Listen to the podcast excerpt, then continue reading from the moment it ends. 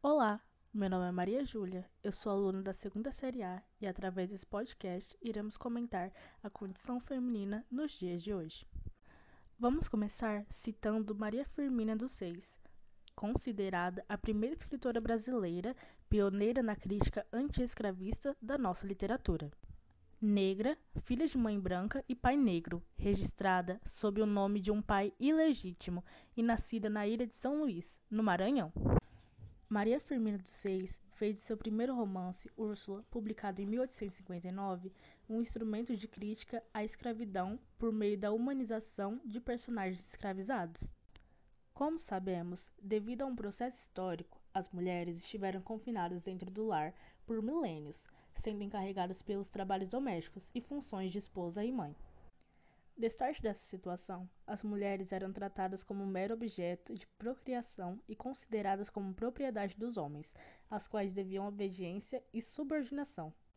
A mulher esteve em estado de dormência durante várias gerações, aceitando essa espécie de dependência e subordinação. A luta inicialmente foi esparsa, começando por pequenas revoltas a fim de expressar sua opinião sobre a situação de luta por seus direitos. Apesar dos direitos das mulheres nas relações trabalhistas ter sofrido uma grande evolução nas últimas décadas, ainda sofre inúmeras restrições e ocasiões em que deve se evoluir, como, por exemplo, a desigualdade salarial entre homens e mulheres. Vamos falar sobre o que mudou nos últimos tempos, como era e como estão os direitos das mulheres hoje. Um dos direitos que obtivemos foi o de usar calça, subir as saias e usar decote, por mais que isso ainda seja visto com maus olhos. O direito de estudar e de trabalhar fora foi uma grande conquista feminina.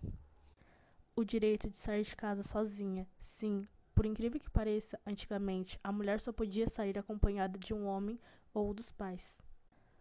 O direito reprodutivo e sobre o próprio corpo. Antes, as mulheres eram praticamente desobrigadas a ter filhos, e hoje elas têm o direito de escolherem se querem ser mães ou não. E um dos maiores direitos exercidos foi o direito de votar e ser votada. Vocês já pararam para se perguntar o que é ser mulher?